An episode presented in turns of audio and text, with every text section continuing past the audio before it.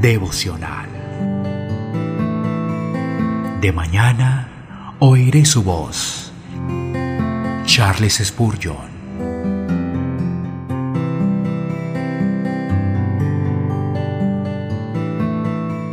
Romanos capítulo 11, versículo 26. Y luego todo Israel será salvo, como está escrito, vendrá de Sión el libertador, que apartará de Jacob la impiedad.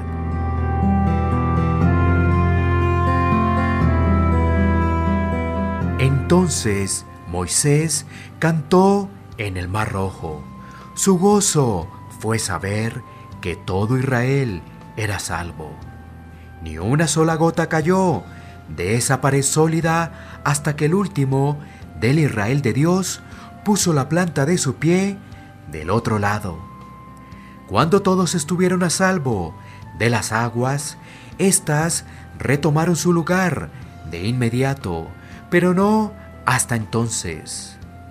Parte de la canción decía, en tu misericordia guiaste el avance de aquellos que has redimido. En el último tiempo, cuando los elegidos canten el cántico de Moisés, el siervo de Dios, y del Cordero, este será el clamor de satisfacción de Jesús. A los que me diste, yo los guardé, y ninguno de ellos se perdió. Juan 17:12.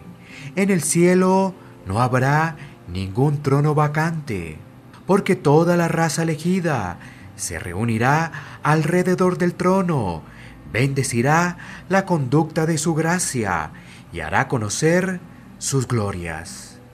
Tantos como Dios eligió, tantos como Cristo redimió, tantos como el Espíritu llamó, tantos como creen en Jesús, cruzarán a salvo el mar dividido. Todavía no hemos llegado todos. Parte de la multitud ha cruzado la inundación y parte la cruza ahora. La vanguardia del ejército ya ha llegado a la orilla.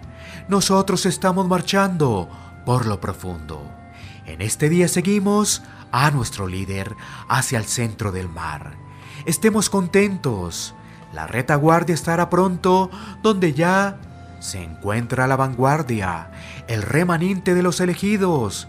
Pronto habrá cruzado el mar y luego se oirá el cántico de triunfo, cuando todos estemos seguros.